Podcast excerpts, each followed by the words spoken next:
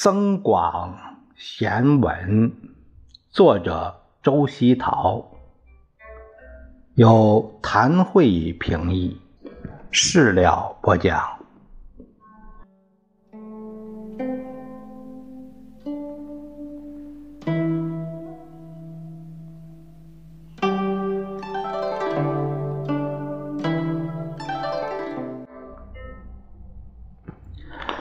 我们看《增广贤文》第三个内容，说到的是“近水知鱼性，近山识鸟音。一涨一退山溪水，一反一复小人心。运去金成铁，时来。”铁成金，读书须用意，一字值千金。那这个一反一复，就是反反复复，反复无常，是这个意思。小人就是人格卑下的人。运呢，运去金成铁，这个运运动的运。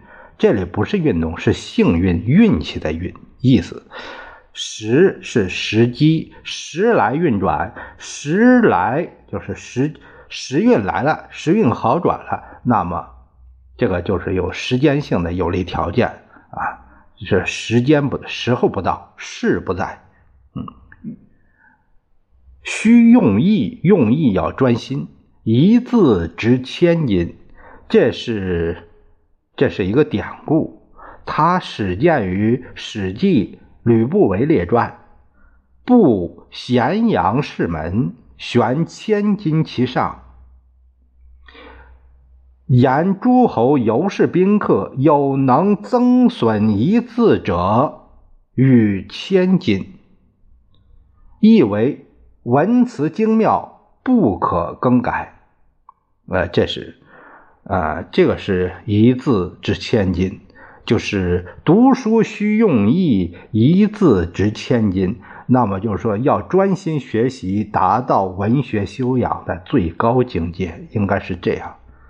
啊，他他这个下面说一个译文解释说，因为书里每个字都价值千金。嗯，这他是这样解读，我我不是这样，我我认为是。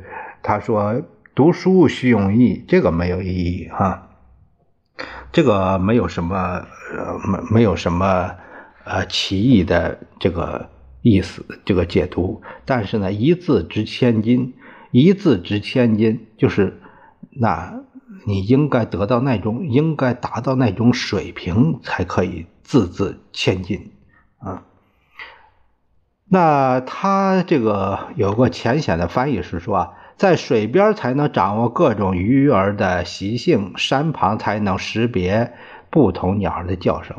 其实这里说的就是你，你所在的环境会对你有，呃，这个非常大的这个影响。这样，你所处的环境对你影响是非常深的。也就是说，你接地气啊，那。后面说到这个一涨一退，一涨一退，山溪水，这山这个水啊，有时候涉这涉这个溪流，就是还瞒不过脚面，甚至都到小腿都到不了。可是有时候那个水势就非常大啊，这是山这个溪水，山里溪水这有这样的一个特性。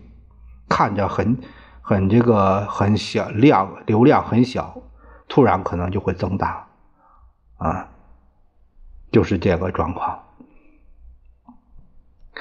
呃，他说到这个，这就是变幻无常，变幻无常，他和小人这个心术不正这些小人，他们这个反复无常的对待一个态度是一样的。你运气啊，这个运气离你远去的时候，就是说你运气不佳的时候，金成铁啊，你就是拿着金子，可能也不顶事儿，也不能成事儿，都不管用。可是你时运来的时候，你拿不值钱的东西，别人可能也也把它作为贵重的东西来看待。啊，这是这意思。还有一个，我们拓展起来、拓展开来，可以看到“时来铁成金，铁似金”，啊，铁似金。那当你时运这个顺的时候，那你这个本身的价值。就是受人高看，受人尊重，啊，本身的价值，呃，被看重，所以呢，你身边的任何东西，呃，都感觉有一种价值所在，这个也不难理解。你像，特别是，呃，我们现在也可以看到，有些搞书法的，呃，有一些字，有些字啊写的，就是我们现在。有些说是丑书啊，特丑，瞎瞎胡甩啊，瞎胡涂，胡涂乱抹。但是呢，它就值钱，为什么呢？他在那个什么书法主席啊，政协主席啊，什么什么主席啊，啊，要么高，要么是高官啊，主要是高官啊，这个，嗯，是什么网红啊，啊，这些他们有这个势，所以呢，他就值钱。可是，当他这个事不在了，人不在了，甚至那他能卖几十万、上百万的东西，因为没有真正的这个艺术附加，都是一些人情世故的东西，所以也就跟着一文不值了啊，就是这样。呃，在这个这本书啊，我一直是这样呃，在。谭慧，谭慧，我不知道是女士还是还是先生，也许是先生吧。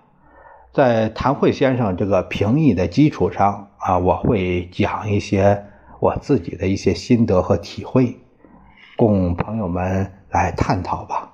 是这样，啊，你们在读、在学、在学习、在领会。